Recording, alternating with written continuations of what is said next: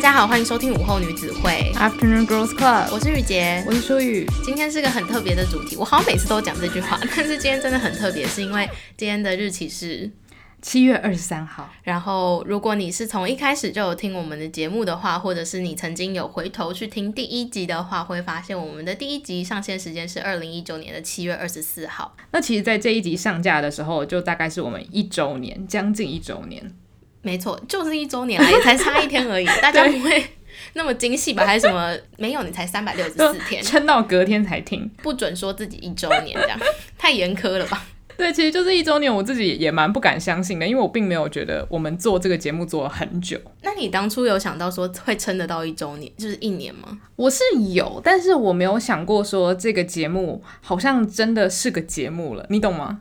哦，oh. 就是我以前可能就觉得说，哦，你要我一整年每个礼拜跟你来聊聊天，当然可以啊，而且准备访纲啊什么的，我自己也写的很开心。你刚讲的话很像是你每个礼拜来陪我心理咨商。没有，哦，大家可能有点就是不懂为什么会这样讲，因为我是到他家。哦，对，来录音，所以我会有一种哦，我我去找你聊天的感觉。哦，对啦，是啊，这样讲是没错。对 对对，谢谢你们都舟车劳顿的。不会不会，就是因为做这个节目真的很开心，我不觉得它是工作，所以才会觉得一年的时间过得很快。那其实我们今天的节目呢，不只是宣布我们一周年，然后跟大家感恩啊，然后就是讲一些我们自己的心得。那除了这个之外，我们还会宣布我们的赠奖活动。那赠奖活动结束之后，我们还会有一个小小的说书的单元。对，那说书是因为我们这次的赠奖里面有一个奖品呢，是会送出两本书。那这两本书是我跟淑宇最近看了都觉得很不错的书，然后想要分享给大家。对，那之前可能我们在说书节目里面提到了我们喜欢的书啊，但大家可能不一定有那么多时间跟金钱去把那些书全部买回家。那这次如果你听完我们的节目，你对这些书诶有点兴趣，那你还可以来把这些书抽回家。没错。那首先呢，我们要先来讲一下我们一周年的一些心得。我我有一个问题想要先问你，好，你觉得做 podcast 一年，嗯，我有什么改变吗？哦，我觉得我知道了，你改变超大。我刚刚为什么要词穷？你我 你讲这句话很可怕，不是不是，因为我觉得你变得很有自信。哦，刚开始录的时候，你生活状态跟现在生活状态刚好也是差很多。嗯，那我觉得你整个人好像变得更开心，然后生活很有目的，不会觉得说你一定是要得到什么东西才会开心，而是你对于现在的生活状况是感到满意的，而且你也知道你下一步要怎么样去做才可以得到你更想要的东西嘛。就是我觉得你是想要朝一个状态变好，而不是说你一定要找到，例如说年薪哦一千万的工作，你才可以对自己的价值。可以肯定这样子，哇，很感动哎！我没有想到是这类的评价。我觉得其实你身边的朋友也许也看得出来。我觉得你整个人就是容光焕发了起来。不是说你录第一集的时候很不容光焕发，但是因为我第一集其实我们也自我揭露聊了还蛮多，就是自己内心不安全的感觉。那我觉得你现在其实那些不安全感觉，我几乎看不到了。嗯，对，你自己应该也这样觉得吧？有。因为我我问这个问题，是因为我也想要发表我对你的，就是做了节目一年后，我觉得你有没有什么改变？因为我觉得这是个很有趣的主题，可以聊一下。嗯、然后我自己觉得，你让我觉得最厉害的地方是你都没有变，可是是因为你本来就很好了，然后你。这一年来，你都很坚持在做你觉得是对的事情。然后，可能一开始我们的目标比较不明确的时候，常常会想东想西，担心很多事情。我啦，我会想东想西，担心很多事情。可是，你都一直是一个很冷静，然后很沉静的力量，在告诉我说，我们只要相信自己，然后坚持下去，这个东西会有一个结果。哇，怎么这么感人？因为我真的，我真的觉得你很厉害的地方，就是让我觉得你，你没有变这件事情，我觉得很棒。因为你坚持，就是你从头到尾，你的初衷跟你现在在做的事情是一模一样的，我觉得这很了不起。谢谢。因为我自己是真的觉得，就是做什么工作，如果你觉得它有意义的话，真的比较不容易改变初心。但可能是因为我们现在还没有，就是例如说接到一个什么一百万的业配。但是我我是觉得说，当你觉得这个东西足够有意义。就算你每个月没有因为，例如说做 podcast，然后呢月入百万，你还是会觉得我每天早上一醒来第一件事情就是想要想我未来要做什么内容。嗯，对对对，因为以前可能就会觉得说，哎，一个好的工作应该是兴趣跟金钱一起结合在一起才是一个最棒的工作。但是开始做 podcast 之后，我觉得说，当你听到听众跟你说，哎，你们做这一节节目真的讲到我心里去，或是让我听了觉得，哦，原来我不孤单，我也可以走出我自己的一片天之类的，或者是，哎，你们介绍这本书让我开始想要读更多东西，那我真的会觉得那个东西是可以让你长久走下去的一个支柱吗？我自己是觉得，除了我们两个自己的改变之外，Podcast 就是我们这个节目的改变也蛮多的。嗯，真的。嗯，可是虽然说有改变，但是我们的初衷没有变，是我觉得最开心又感动的事情。对，嗯，而且我记得在第一季的时候，雨洁有讲过说，说第一季有点像是一本书的序。先让大家知道这本书到底是在讲什么，然后从第二季开始，我们才比较多元的把我们自己的兴趣全部都加到我们的节目里头。嗯，所以我觉得说第一季真的是有点像是自我揭露很多我们平常不太讲出来的东西，然后让大家知道，诶，我们这两个人大概看起来是什么样子。然后第二季我们就可能会开始像是书虫人生啊、电影人生这样子的东西。那我觉得这个转变真的是很好，因为可能我们有很多东西想分享，可是不太确定听众有没有兴趣。但是发现，诶，听众居然对我们两个分享的东西很有兴趣之后，你就会更愿意把你自己以前很喜欢的东西，然后系统化的整理出来，然后告诉大家。嗯，因为。我相信 Podcast 对很多人来说，只是通勤的时候希望有个声音陪伴，或者是平常在做琐事的时候，也希望同时间能够吸取一些知识。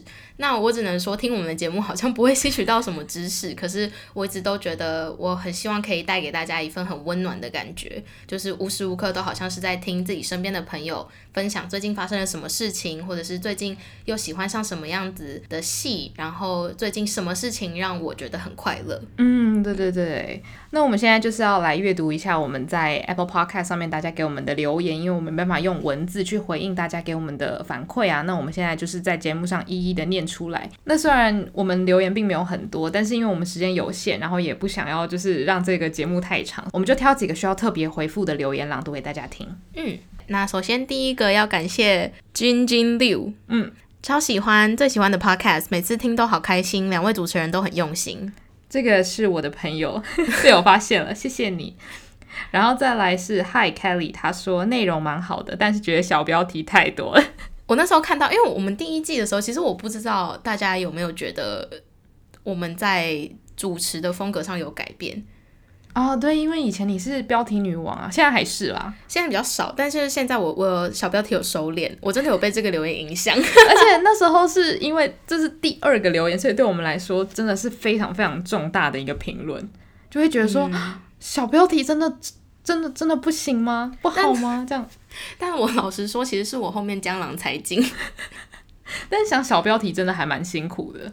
有一点啦，但是因为那时候上班的空档，就会觉得可以激发一下脑力，所以也谢谢这位听众，让雨杰现在不用辛苦的一直想小想小标题，我头脑都要生锈了，我都没有在想。好，然后再来是希望改回以前的版本，这位朋友他说超级喜欢，很温柔的节目，主持人也很认真做功课，听完心情很放晴，目前唯一会重听的节目推荐。对，然后又是这个留言让我开始思考，什么叫做以前的版本？他是不是看到前面一位说小标题太多，然后他就觉得希望改回以前小标题的部分？而且我以为他是在讲那个苹果手机的版本。哦，那留在这边没有跟我们讲，哎，对啊，所以他搞不好是说。小标题的部分 啊，真的是让我左右两难。但是也谢谢他说他会重听，真的让人很感动。嗯，对。然后再来是 KOP 二九一韩版的犯罪现场也有演戏的成分啊，推荐选美那集，拜托找来看看。这个是在回复说我们那一集是讲侦探小说。然后我在最后面有介绍说，大陆有一个节目叫《明星大侦探》，那它其实是韩国有个节目叫《犯罪现场》，他们是差不多的成分。那因为我自己没有看过很多集《犯罪现场》，所以这边先跟这位听众说不好意思，就我没有很了解，就稍微提到这个节目。就是看了你这个留言之后，我有去看一两集，我真的觉得很不错。而且我现在也要开始来追《犯罪现场》了，马后炮。所以之后如果我自己看了有什么心得，再跟大家分享。这样没错。再来是 S H E 粉丝，他说声音小问题，内容很棒，建议笑声可以小一点，不然用耳机听会突然很大声。对这部分，我们自己也是之前看到这个留言之后，就开始很认真的调整，就是大笑的时候我们会特别往后仰，希望大家不要觉得很爆音这样。对对对，对，所以很谢谢你。好，然后再来这个，我觉得是很感人。他说他叫做 Nayli Lin，他说超喜欢你们推荐的影片，而且他听了介绍去租借爱是您爱是我，超好看的。最近很需要这种爱要及时说的暖心。我每次看到有听众，不管是来信还是留言说，因为听了节目，然后去看了相关的作品，真的都会觉得很感动。因为我常常在想，就是平常我们在生活圈也会推荐朋友说，诶，我最近看了一个很好看的电影，或是很好看的一本书。但是其实身边有多少朋友是真的会花时间去研读，或者是去看那个作品？那何况是素昧平生的你们，所以我真的觉得很感动。我觉得你讲到我的心中的点呢，真的就是我平常可能跟一些朋友大推特推，可是可能朋友两年后才说，哎、我终于看了那一部，然后你可能就会就抓你朋友咬说，你怎么那么晚才去看？我们就讲一个血淋淋的例子，就是舒雨那天有，他就突然传很生气的赖跟我说，你知道吗？我从两年前就推坑我爸妈要听 Hamilton，结果他们昨天才刚听完我节目。我爸今天早上刷牙的时候，现在给我大听 Hamilton 原声带，就我讲几次都没用。可是因为他很喜欢听我们节目，所以我们节目推荐，他就真的很认真的去听了。对，我真的觉得很感动。对啊，好，然后再来下一个，我觉得很有趣的是，有一个叫不良太太的人说烂好人那集，他说天呐，散发出不好惹的气息就是我，只要公司的人请我帮忙带东西或是顺便买东西，我都会找借口软性推掉，真的都没有人会来找我帮忙，很喜欢这集。我羡慕你，我也是。可以教我怎么做吗？因为我觉得不好惹的气息，不见得是你人不好，而是别人不敢叫你做一些奇怪的杂事。嗯，我觉得这反而是好的，可以让你过滤掉一些生活中奇怪的小麻烦。嗯，然后最后我想要分享的是豆豆外星人的留言。他说：“声音好好听，好疗愈，超喜欢你们，很亲切，很有共鸣，很放松，而且正能量满满。希望有拖延症的大家都可以爱自己，接受自己，一起变得更好。”我那时候看到这个留言的时候，就觉得说，我不知道为什么“疗愈”这个字对我来说，到后期真的变成一个我们节目的重心。嗯嗯，就是好像不管是曾经参加过我们节目的来宾，或者是有的时候我跟舒宇自己录完某一些讲心里话的集数，都会觉得说，哇，今天真的有一种。很疗愈的感觉，对，就是做完很放松，然后会觉得说功德圆满这样。对对对对对，而且就我觉得已经超出了所谓可能要买疗愈小物的范畴，而是你就是有点像我们之前来宾佳颖讲的，你身心灵有没有觉得好像被洗涤了的感觉？嗯，我觉得有时候做节目真的会给我自己这样子的感受。嗯。对，那我自己选最后一个是有一个，他是乱码，他打说 Hamilton，因为搜寻 Hamilton 找到你们，超爱 Satisfied，超级喜欢书虫系列，拜托继续出。这一句话真的是给我打了一个超级超级大的强心针。哪一句？就是 超级喜欢书虫系列，拜托继续出。哦，oh. 就以前我常常在想说，做书虫系列，不知道推荐的书真的有对到大家的口味，或者是介绍的好不好？那常常听到有人说，诶，觉得书虫系列让他们就是有很好的。例如说书单可以看啊，我就会觉得真的是鼓舞我自己说好，那我要更认真的看更多书，然后才可以整理好更多的清单跟大家分享。嗯，对。好，那差不多就是一些我们想要回复的留言。那其他没有念到留言，是因为可能就是你们留的都是很多充满爱的话，很怕就全部念出来的话，好像是自我吹捧大会这样子。那所以呢，都还是很谢谢，就是每个给我们评分留言的朋友们。那如果说你想要跟我们有就是更多回复或互动的话，你可以来我们的 IG 找我们玩。嗯，好，那我们接下来就要跟大家讲一下我们这一次赠奖活动的礼物还有规则。那我们这次一周年的赠奖内容呢，也可以说是用我们节目的系列去做分别。那第一个系列呢，就是大家都很喜欢的书虫人生。那这个系列要送的礼物就是两本书，就是前面提到我跟淑宇最近看完的书，然后觉得很值得跟大家分享这样。然后第二个系列是。我们做访谈，还有有的时候讲一些自我成长的东西，对很多人来说是比较疗愈，然后一个爱自己的感觉。所以，我们这个系列想要送的呢，就是一个西班牙的干洗手品牌，对，对不对？那它的那个就是介绍超浮夸的，很多人都说它是干洗手界的爱马仕。对，但因为最近就疫情的关系嘛，延烧至今，还是希望大家可以保护自己，然后在外面没有办法去用洗手台洗手的话，也要用干洗手。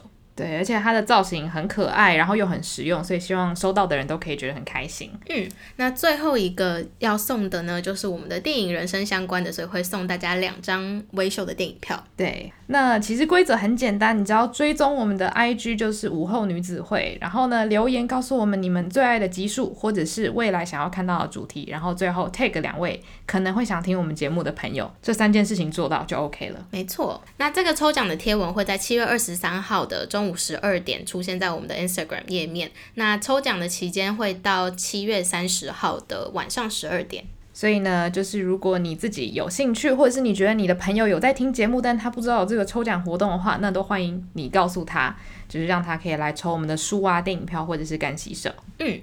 那我们现在就来介绍一下我跟舒宇这次想要跟大家推荐的书。好，来吧。我这次挑的这一本书呢，是一个瑞典的文学，它的名字叫做《明天别再来敲门》。我当初会接触到这本书，是因为其实很久之前，大概两三年前吧，我看了一个 YouTuber 叫查理，他在分享自己喜欢的书的清单，他也有推荐这一本他最近在阅读的书。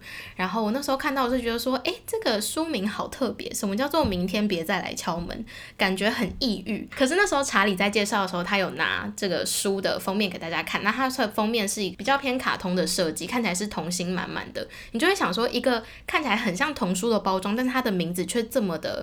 消极会觉得还蛮冲突的。然后当初查理介绍的时候，我也听了，觉得很想要看这类型的书，因为查理称这个书是疗愈文学。我在两年前买了这本书，然后我前几天把它看完了。那你当初会停下来的原因，跟它内容有关系吗？其实有一点关系。我先讲他的故事大纲好了。他的故事是叙述有一位叫做欧佛的老先生，他的妻子在前一个月去世了，所以现在这个世界上就剩他自己一个人。然后他因为常年跟他妻子生活，然后他跟周边的邻居也没什么来往，所以他的性格比较孤僻。那妻子可以说是他的人生重心。那因为妻子去世了之后，他每天都在盘算着，我明天要自杀。我明天要了结自己的性命，去追随我的妻子。这本书的书名才会叫《明天别再来敲门》。一开始前面花了大篇幅在叙述他的自杀行动，差不多书的可能要看到第五、第六章左右才会出现这本整本书的另外一个关键人物，新搬进他这个社区的一一个家庭。那这个新搬进来的一家呢，是由瑞典爸爸跟伊朗妈妈组成的。那其实如果熟知北欧的文化的话，可能会知道北欧人的性格是真的偏冷，就是平常如果没有需要交际的话，大家比较不会互相来往。我我听说啦，我听说是这样，因为那边比较冷嘛，大家大家隔的距离比较远，所以交际没有那么的频繁。嗯，对。那这个伊朗太太呢，她就是格外的热情。在书中，欧佛的心理描写就是这个爱管闲事的太太，因为欧佛觉得她很烦，因为他第一次找上欧佛的时候，就是欧佛准备要自杀的时候，他们家突然间。呃，搬进去的那一天，把 ofo 的信箱撞坏了，就开启了这一家人如何闯进 ofo 这个孤僻老人的生活，然后如何稍稍改变他想要自杀的念头。那最后的结局，我觉得非常的温暖。其实这本书我刚看完的时候，真的是看到哭。我很少看一本书看到哭，这应该是我第一本看书看到哭的。哇，嗯，哎、欸，那我觉得很符合我们疗愈的那个主题，哎，对。然后看完真的有一种希望自己以后。老了也可以有这样子的生活。其实我听完，我真的还蛮想跟你借来看一下的，因为我其实我自己就是喜欢这种疗愈的文学作品。嗯、对，而且我觉得现在大家可能关在家里不太能够一直出去玩的话，真的还蛮需要这种比较，也不是说正能量，但是我觉得就是可以让你心中再次充满希望的一些文字。我看完的当下就觉得有一股暖意在心头。嗯，就其实很多时候，不管是你看影视作品还是看书，真的只是想要求一个这样子一种疗愈的心情。嗯嗯。所以希望收到的人也可以就是感受到这种暖意，这样。对，就是在你们繁重的课业或者是平常忙碌的生活中，能够带给你们一点小清新的感觉。嗯，但是它前面真的需要花一点时间沉静下来，然后慢慢的了解一下 OFO 的过去，然后后面会逐渐的比较有趣起来。我觉得这样还不错，因为你有跟大家就是类似给大家一点心理准备，嗯，就不会说像你可能一开始读的时候，你不知道后面会怎么样，你可能读想说天哪，有点抑郁，然后就会想要放下书本这样子吗？其实他描写的并没有很抑郁，只是他相较平常我们比较常在看的推理小说，故事线没有那么的起伏哦，对，所以一开，而且加上一开始书的主角 OFO 就只有他一个人，所以故事线没有那么精彩。那他就比较没有像悬疑小说会刺激你想要一天把它看完的动力。哦，懂懂懂。嗯，好，那接下来换我推荐喽。嗯。好，那我这次要跟大家推荐的书呢，如果你有 follow 我们的 IG 账号，你可能有看到我推荐过这本书。那这本书就是香港作家陈浩基写的《一三六七》。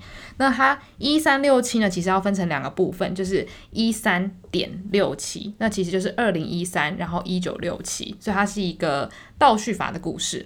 那陈浩基这个作家，其实也要谢谢我们的听众，因为我们之前做完应该是推理小说那一集之后，我们就收到了一个听众超级用心的来信，他也推荐了我们一系列的书，然后其中有一本就是陈浩基的《一三六七》，后来我就去图书馆借来看，结果一看就是一发不可收拾，我后来就是还蛮疯狂的爱上陈浩基的作品，然后我已经读了大概七到八本他的小说了，这样子。那《一三六七》是我觉得他真的很代表作的一个作品，因为他用倒叙法，其实算是。有点盖刮香港的历史嘛，当然不是说全部的历史，但是你可以在这个时间之内看到香港社会的演进。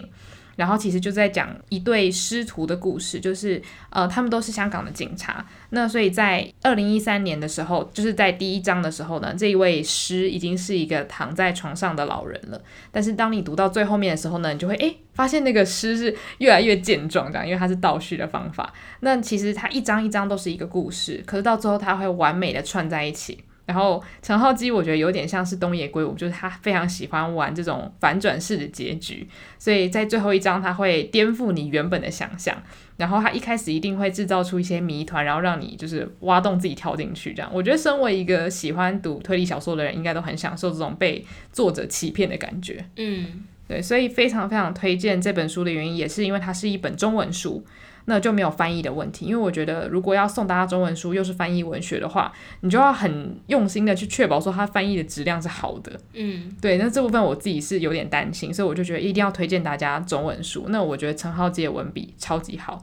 所以应该就不用担心这部分的问题。对，所以以上就是我们想要跟大家推荐的两本书。那如果你有兴趣的话，就可以去参加我们的赠奖活动，把这两本书带回家。对，那我们刚刚忘记提到赠奖，因为这次其实赠奖有三个奖品嘛。嗯。那大家在留言的时候，除了分享你最喜欢的集数，然后或是未来希望听到的主题呢，同时要记得要选你想要抽到的奖品。对，如果说你在留言的时候没有特别选择顺序的话，那我们就是随缘的送出去了，这样子。对对对。我们先讲一个范例好了，好好好，就是我今天我分享说，哦，我最喜欢降低物欲那一集，然后我想要拿到的礼物顺序是书籍、电影、干洗手。那这样子，如果我们抽到这个留言，然后我们的奖品只剩下电影票跟干洗手的话，那我们就会优先给你电影票。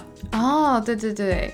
那如果你觉得哎，这三个东西都差不多的话，你可能就说拿到什么都好之类的，对。但如果你有喜好的话，那就还是一定要告诉我们。好，那就希望大家都有好手气，虽然只有三个礼物。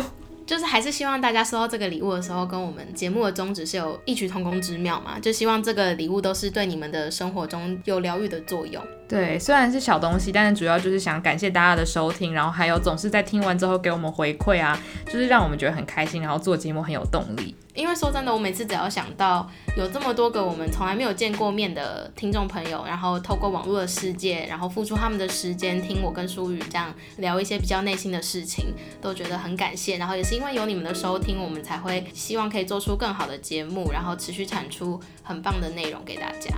对，那今天的节目就到这边。那如果说你有任何想跟我们说的话，一样也可以到我们的 IG，除了抽奖之外，也可以跟我们聊天，然后或者是发现实动态 tag 我们，这样我们就可以把你的想法或者你的心得就分享给其他也在收听我们节目的朋友。嗯，谢谢大家的收听。那祝午后女子会一周年快乐，耶！然后午后女子会散会。